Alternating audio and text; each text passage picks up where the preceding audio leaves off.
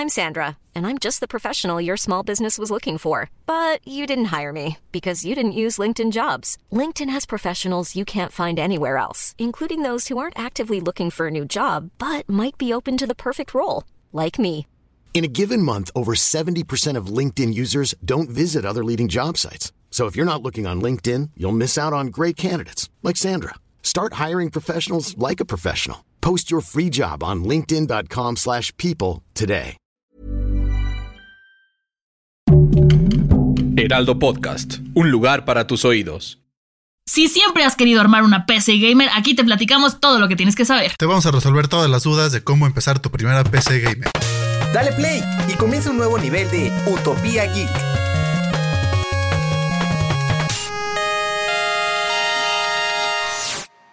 Bienvenidos a un nuevo episodio de Utopía Geek. En este nivel, la verdad es que vamos a resolver muchas dudas de un tema que todos tenemos, que tiene que ver con PC Master Race. Está conmigo mi querido Fede. ¿Cómo estás, Fede? Muy bien, muchas gracias aquí para aprender todo el mundo de las PCs para jugar. Y además está con nosotros mi queridísimo Vladimir Arteaga, que es editor de Medistation, curador de gadgets, gamer. ¿Qué les puedo decir? Hasta es fan de Luis Miguel. ¿Cómo estás, Vladimir? Muy bien, esperando sobre todo ya que venga la nueva temporada de Luismi y obviamente los nuevos componentes para armar computadoras. A ver, la- tú sabes desde hace mucho tiempo que yo quiero armar mi PC gamer, pero tengo que ahorrar eh, mil cosas. ¿Qué es lo básico? Así, si alguien te dijera, quiero armar una PC, una PC gamer, ¿con qué arranco?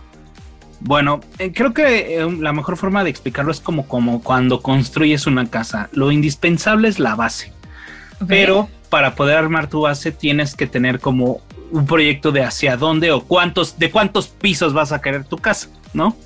Entonces es, eh, el primero tienes que tener como muy presente si vas a usarla únicamente para videojuegos o si la vas a hacer con videojuegos y generación de contenido. ¿Por qué razón? Ok. Eso va a determinar el tipo de procesador que vas a usar. Y vamos a decirlo de una forma, lo vamos a explicar en core, en cores is, ¿no? Que es lo que luego la mayor, la mayor parte de la gente entiende, los, los procesadores de Intel, se los puede decir igual con los Ryzen. Eh, si tú vas a usar tu computadora únicamente para jugar, usas un Core i5 o un Ryzen 7, ¿no? Ok.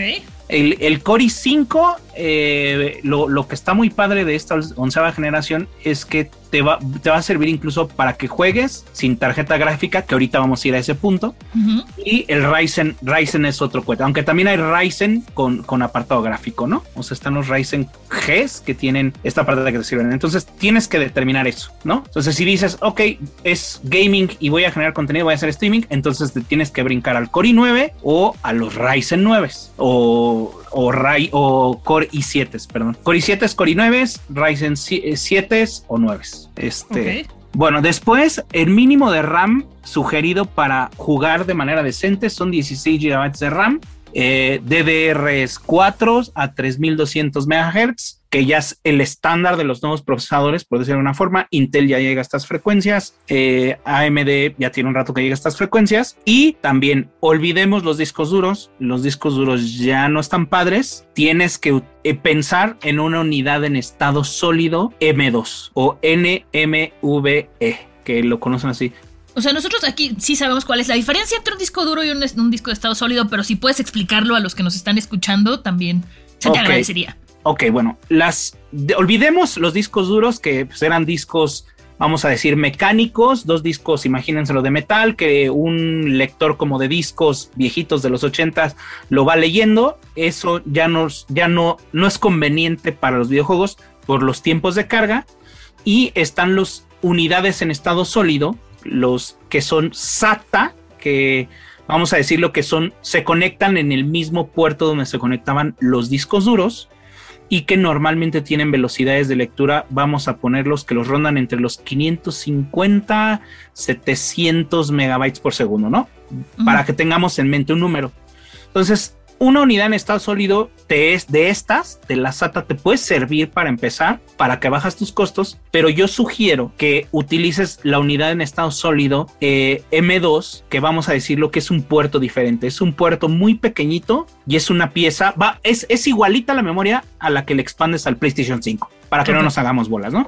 Un mínimo de una tercera generación, que a diferencia del- de tiempos de, de lectura te da más o menos 3000, de 2800 a 1500 megabytes por segundo. Como pueden ver, es una diferencia muy abismal. ¿Qué va a implicar esto? Que tu Windows y los juegos carguen más rápido, ¿no? Eso. Ok, maravilloso. pero si empiezas con una unidad en estado sólido SATA de 550 megabytes por segundo, estás al otro lado. Entonces, eso hay que tenerlo muy presente. La otra es igual, la fuente de poder. Tu fuente de poder es clave. Si vas a conectarle muchos discos, eh, una tarjeta gráfica, que vuelvo a lo mismo y te vamos a ir para allá, tiene que ser superior a los 350 watts, ¿no? Vamos a decirlo. Eh, de 750 para arriba, ¿no? Si únicamente vas a tener una unidad en estado sólido, un par, una tarjeta gráfica de medio pelo y demás, hasta con una de 550 estás del otro lado.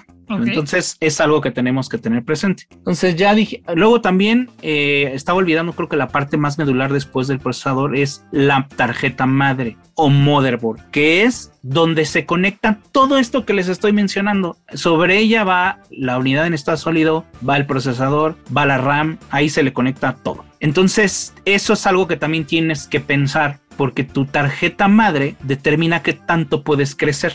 Hay tarjetas madres que te permiten eh, conectar cuatro DIMMs de RAM, o sea, cuatro como memorias de RAM. Hay unas que nada más tienen dos entonces, y, también los puertos donde conectas las tarjetas gráficas. Eh, si, me voy muy, muy fuerte, por favor deténganme porque eso nos pasa mucho a nosotros. Entonces, tienes que partir de eso, ¿no? Y, todo se resume en si la vas a usar para jugar o la vas a usar para jugar y crear contenido. Y aquí una pregunta. Entonces, ¿valdría la pena cuando tú estés pensando hacer tu lista santa, tener una motherboard que tenga más capacidad, por decirlo de alguna manera, que de lo que te estás comprando para que más adelante puedas crecer tu PC? Yo lo no funciona así. Yo sugiero, yo siempre he sugerido que compres lo más que puedas los componentes que te van a hacer crecer, que es el invertir al procesador y invertirle a la motherboard. El RAM puedes crecerlo poco a poco, la tarjeta gráfica la puedes eh, crecer poco a poco, pero el procesador, si tú haces una inversión considerable en tu procesador, vamos a hablar de un Core i9 o un Ryzen 9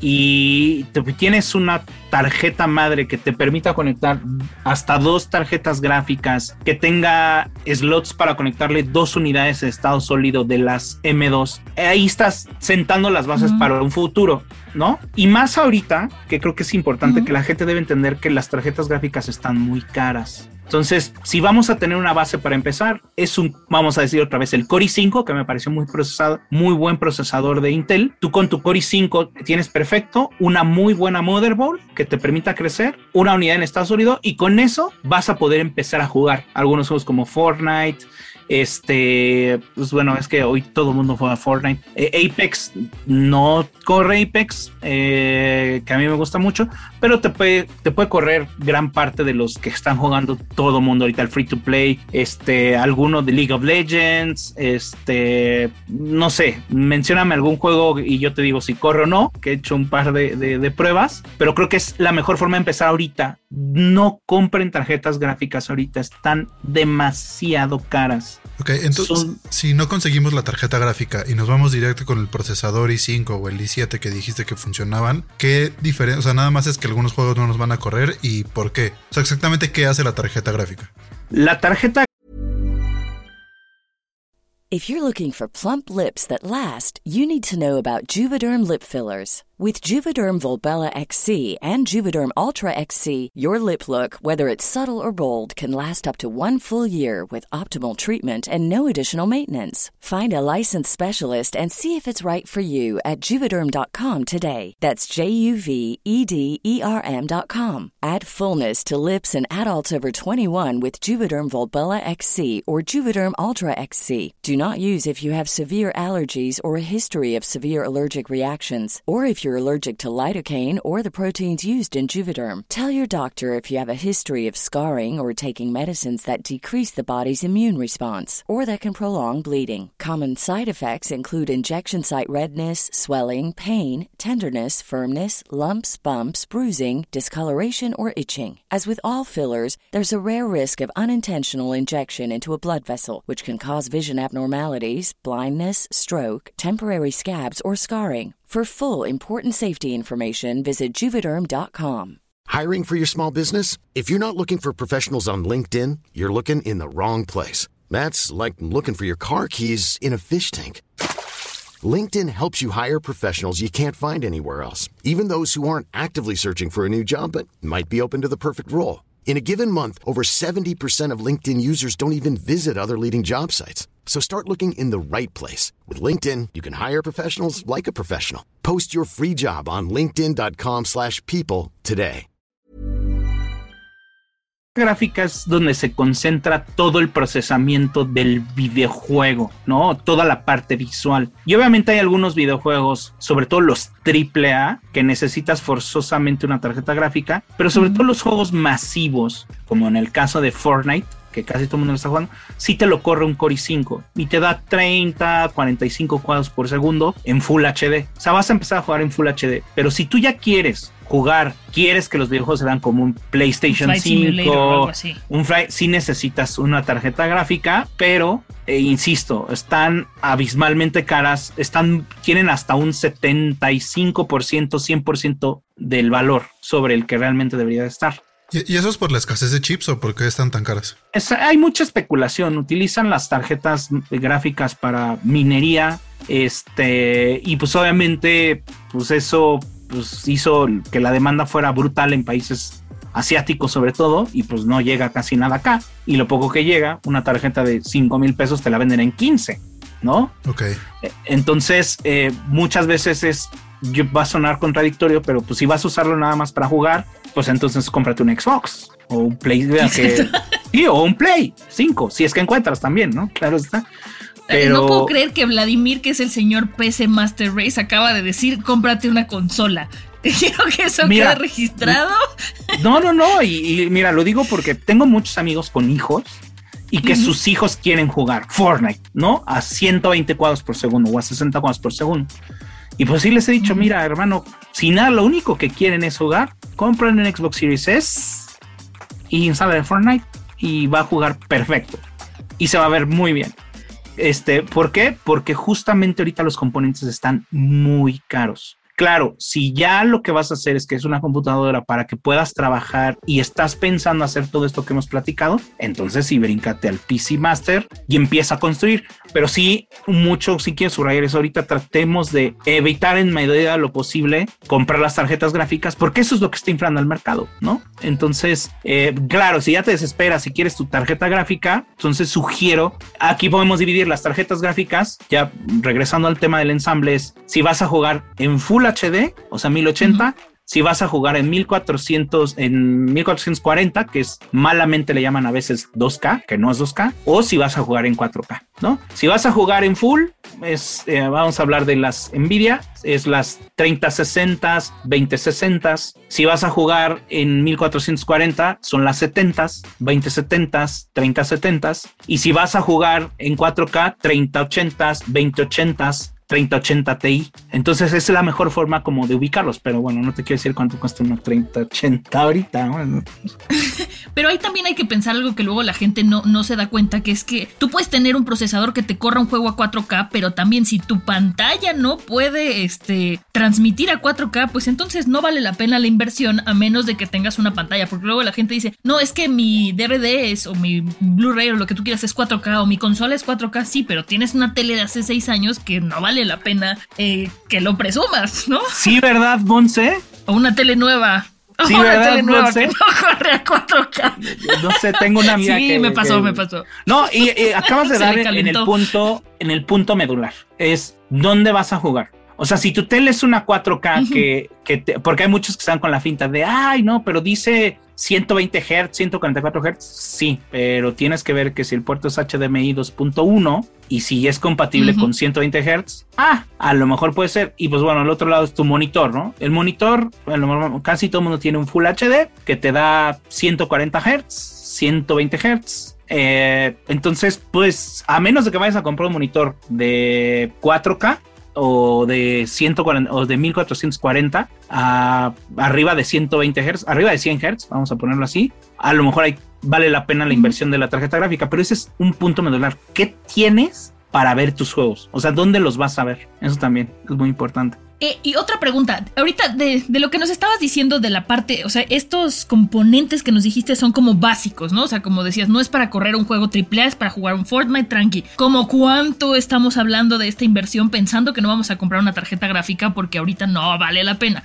Aproximadamente con cuánto podemos arrancar. Sin tarjeta gráfica, una buena base está sobre está haciendo la suma, ¿eh?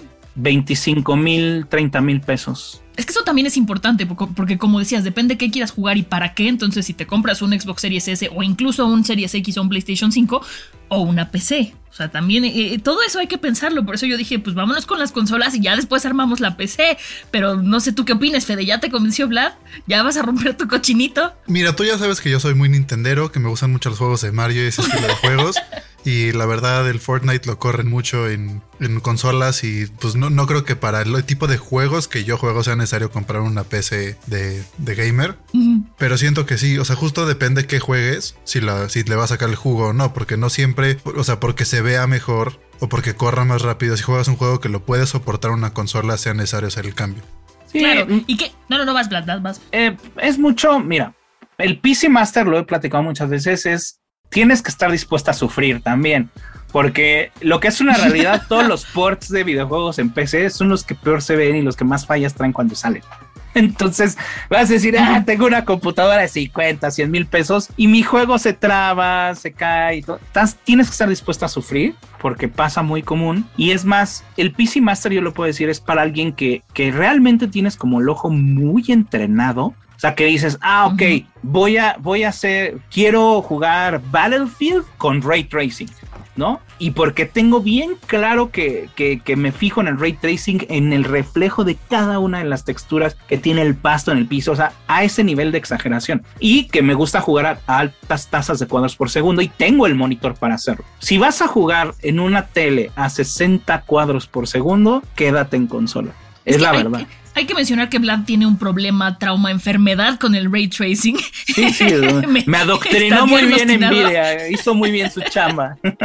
y entonces sí, el tema del, del, ray tracing, pero bueno, ¿y cuáles serían para ti las ventajas? ¿No? Y hablamos de las desventajas, te tiene que gustar sufrir, pero las ventajas de una PC así bien armada, para ti, ¿cuáles serían?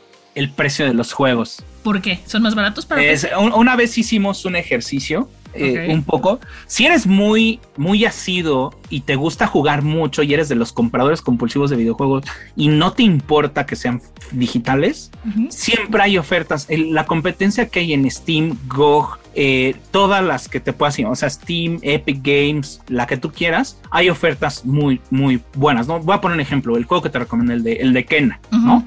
Kena o Alan Wake Remastered, ¿no? Kena y Alan Wake Remastered en consola te cuesta 600, 700 pesos, ¿no? Kena en Epic Games te cuesta 242 pesos. Y Epic regala al mes juegos chidos, ¿eh? Porque de repente Play y Xbox los que regalan al mes no están tan bien, pero Epic sí. Y Epic te lo regala sin que tengas que ser suscriptor. Acabas de dar otro punto, ¿sabes? Entonces, en el largo plazo, una vez, no tengo el número en la cabeza, pero recuperas el costo de la computadora en equivalente en juegos como en dos años o tres años. Porque básicamente llegan a costar a veces hasta la mitad o menos. No sé, me compré la colección de Ninja Gaiden, por ejemplo, los tres Ninja Gaiden en PC, me costó 300 pesos los tres juegos. Está muy, muy chido. Muy bien. Y obviamente, tú, ah, obviamente, el tener en PC, tú lo juegas, lo puedes jugar, como siempre he dicho, en su máxima expresión, como lo concibió el desarrollador. Entonces, esa es una de las prestaciones que hay PC. Muy baratos y que ves cómo lo concibieron o hasta dónde puede llegar el juego, visualmente hablando. Y que tienes RGB, ¿no? Porque en las consolas no tenemos RGB. Ah, Ahorita ustedes no lo ven, pero yo estoy viendo la PC de Vlad que está aquí flasheándonos con su RGB hermoso, seduciéndome. Eh, RGB y. No, y hay cosas, mira, hay cosas, a mí por ejemplo me gusta mucho, vamos a hablar de, de Razer, ¿no? El Razer tiene una, como un software que tú puedes sincronizar, por ejemplo, con los focos Hue, el RGB que estás viendo en la computadora y sus accesorios. Y hay determinados juegos que tú cuando los juegas, sincronizas el Hue de tu recámara, de tu teclado y demás, y todo lo que estás viendo en pantalla se sincroniza con los focos y es como si estuvieras en una nave espacial y esa experiencia es muy de PC. Eso es, una ambientación. Es un ambiente increíble, realmente es muy increíble, es muy envolvente. Entonces son cosas que no va a poder hacer jamás una consola y, que sí son como muy padres, son muy espectaculares, ¿no? Eh, ¿Qué otra cosa? Pues también el grado de personalización que puedes tener de un juego. O sea, a lo mejor tú eres muy competitivo, ¿no? Oye, yo quiero jugar en Fortnite y a mí me gusta que sea más fluido que los visuales. Entonces tú lo puedes ir personalizando hasta donde quieras. Ah, pues tengo un juego muy rápido, a 300 cuadros por segundo y visualmente no se ve tan padre porque no me importa. Entonces tú lo puedes personalizar como tú quieras. Y normalmente en consola tienes dos opciones. Es, ¿qué modo quieres? ¿Calidad o rendimiento? Y el rendimiento son 60 cuadros o 120 si bien te va. Y 30 cuadros es el de calidad. Entonces, y, es, es, es, son, son dos universos que, que hay que poner sobre la balanza. Otra ventaja que yo le veo y me corriges tú que eres el experto si estoy mal, siento que a la hora de hacer el upgrade está más fácil con la PC porque le puedes ir cambiando las piezas un poco a poco y no es como en las consolas que de repente salió el PlayStation 5 y tienes que comprar otra vez desde cero el PlayStation 5, sino que puedes de repente cambiarle la tarjeta de gráficos si es que ya vuelven a bajar el precio, puedes cambiarle que salió un procesador nuevo, puedes como poco a poco ir haciendo algo mejor. Es, Exacto, es correcto y es muy fácil porque aparte pues hay esta comunidad ¿no? Es, no sé, yo cuando quiero mejorar mi RAM, Ah, pues le dice un amigo, oye, voy a vender mis dos memorias de RAM. Ah, pues yo te las compro. te, le, vendes tus RAM, tu RAM antiguo y tú le pones el nuevo o le vendes el procesador. Entonces, sí, en efecto, ya que tienes esa base de la que platicamos, es mucho más sencillo irla escalando. Y ya después, ah, que el enfriamiento, tengo un enfriamiento normal. Ah, pues ahora le voy a meter un enfriamiento líquido y ya le metes enfriamiento líquido. Y te vas metiendo, te vas metiendo, te vas metiendo. Y otro, otro problema que también hay, ah, que se me acabó el disco. No te preocupes, compras otro, se lo pones y ya tienes más espacio y no tienes que estar borrando, por ejemplo. O teniendo en la nube. o en la nube. Sí, no, no, no. Aquí digo, por eso es importante una mother, una, una tarjeta madre, porque pues yo tengo, no sé en esta que ustedes ven, tengo que tengo seis discos. Entonces, pues ya no me preocupo y tengo todos mis juegos ahí instalados y no pasa nada. Pues ahora sí que nos abriste los ojos más de los que ya más de lo que ya me los habías abierto a mí anteriormente. Yo ya no tengo preguntas, tengo una depresión brutal, mi cartera está sangrando, pero lo quiero, lo necesito y se hará en algún momento cuando se pueda volver a ahorrar. No sé si tú tienes más preguntas, Fede. No, yo igual creo que igual me abrió mucho el mundo a qué es esto del mundo del, del Master Race.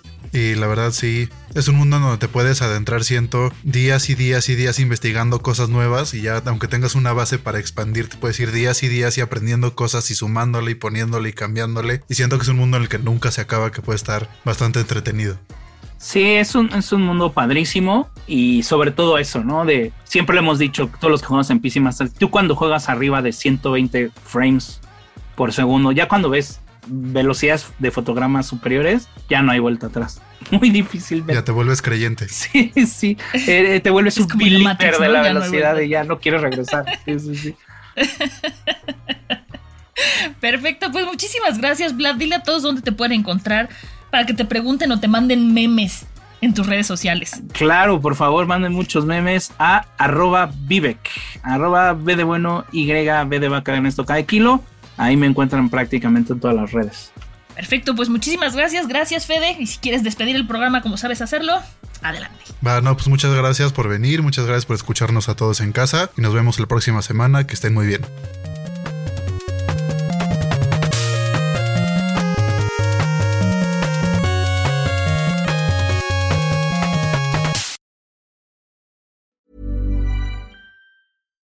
Hi, I'm Daniel, founder of Pretty Litter. Cats and cat owners deserve better than any old-fashioned litter. That's why I teamed up with scientists and veterinarians to create Pretty Litter. Its innovative crystal formula has superior odor control and weighs up to 80% less than clay litter.